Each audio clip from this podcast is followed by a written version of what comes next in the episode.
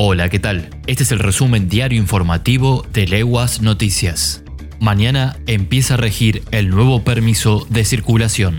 La provincia de Santa Fe está incluida en la nueva disposición para los trabajadores esenciales. Después de confusiones, marchas y contramarchas, vale volver a aclarar que desde mañana sábado rige el nuevo permiso de circulación para los trabajadores esenciales durante la cuarentena y la provincia de Santa Fe está incluida en esta disposición. Cada interesado deberá ingresar a la página web www.argentina.gov.ar barra circular y gestionar ahí el nuevo permiso para transitar por la vía pública durante esta nueva etapa de la cuarentena.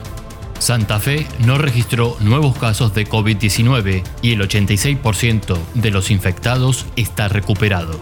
El Ministerio de Salud de Santa Fe informó ayer jueves que no se registraron nuevos casos de coronavirus en la provincia, por lo que la cifra de infectados continúa siendo de 260.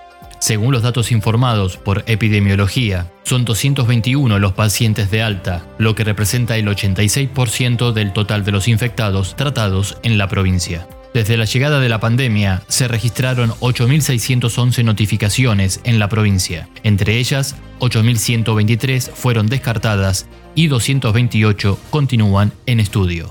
El gobierno define el monto del nuevo pago del ingreso familiar de emergencia.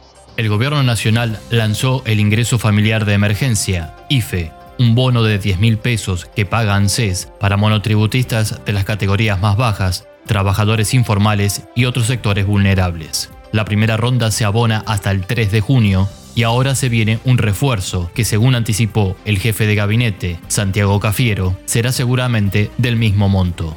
Para cobrar ese segundo pago, la ANSES aclaró que no es necesario volver a solicitar el beneficio para cobrar el refuerzo del IFE. En principio, sería para aquellos que o bien ya resultaron beneficiados con el primer bono extraordinario o están tramitando la corrección de sus datos personales para poder acceder al mismo.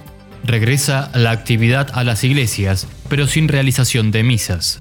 Por un pedido impulsado por el senador Enrico, el gobernador Omar Perotti permitió por decreto la apertura de iglesias, templos y locales de culto de cercanía, pero sin misas ni congregaciones. Solo estarán permitidas las actividades religiosas individuales, como rezar y confesarse en un horario diurno y hasta las 20 horas. En ningún caso podrán consistir en la celebración de ceremonias que impliquen reunión de personas. Los ministros, colaboradores y asistentes deberán adoptar medidas preventivas de distanciamiento personal y el uso obligatorio de elementos de protección. Además, tendrán que desinfectar el calzado de los asistentes, asegurar la ventilación de los espacios y la limpieza y desinfección de superficies y objetos de uso frecuente de manera periódica.